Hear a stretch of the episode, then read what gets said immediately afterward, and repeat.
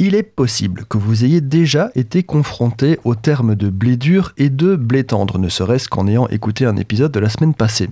On entend aussi parler de farine de froment, mais quand on parle de blé, on a tous ce cliché de cet épi de blé en plein soleil qui sent bon la campagne et le coquelicot. N'étant moi-même pas spécialement bercé dans la pâtisserie et la boulangerie, ce n'est que lorsque j'ai approfondi mes connaissances en pâtes alimentaires que j'ai vraiment intégré cette notion. Tout ça pour vous dire qu'aujourd'hui, on parle de la différence entre le blé dur et le blé tendre. Alors, le blé tendre, en fait, c'est le froment, et le blé dur, c'est ce fameux blé qui fait l'hymne de nos campagnes. Et rassurez-vous, on va pas en rester là. Il y a à peu près un demi-million d'années, l'être humain s'intéresse aux graminées. Elles sont alors sauvages et il faudra attendre l'an moins 10 000 pour observer les premières cultures de céréales. Parmi ces céréales cultivées, l'engrain et l'amidonnier.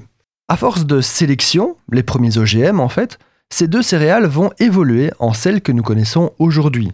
L'engrain donnera les blés tendres dont les premiers sont appelés épeautres, et le blé amidonnier donnera le blé dur.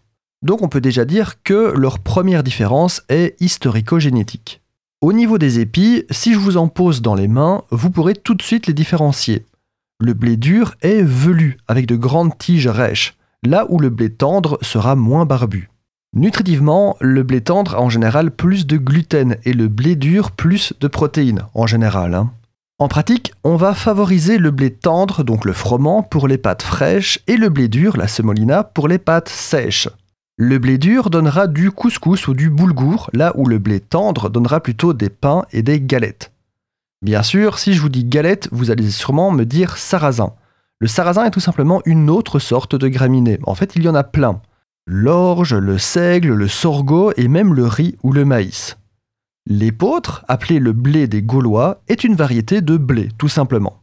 Le sujet est ultra riche car vous avez deux grands pans de la gastronomie qui s'intéressent au sujet les amateurs de boulangerie-pâtisserie et les amateurs de bière.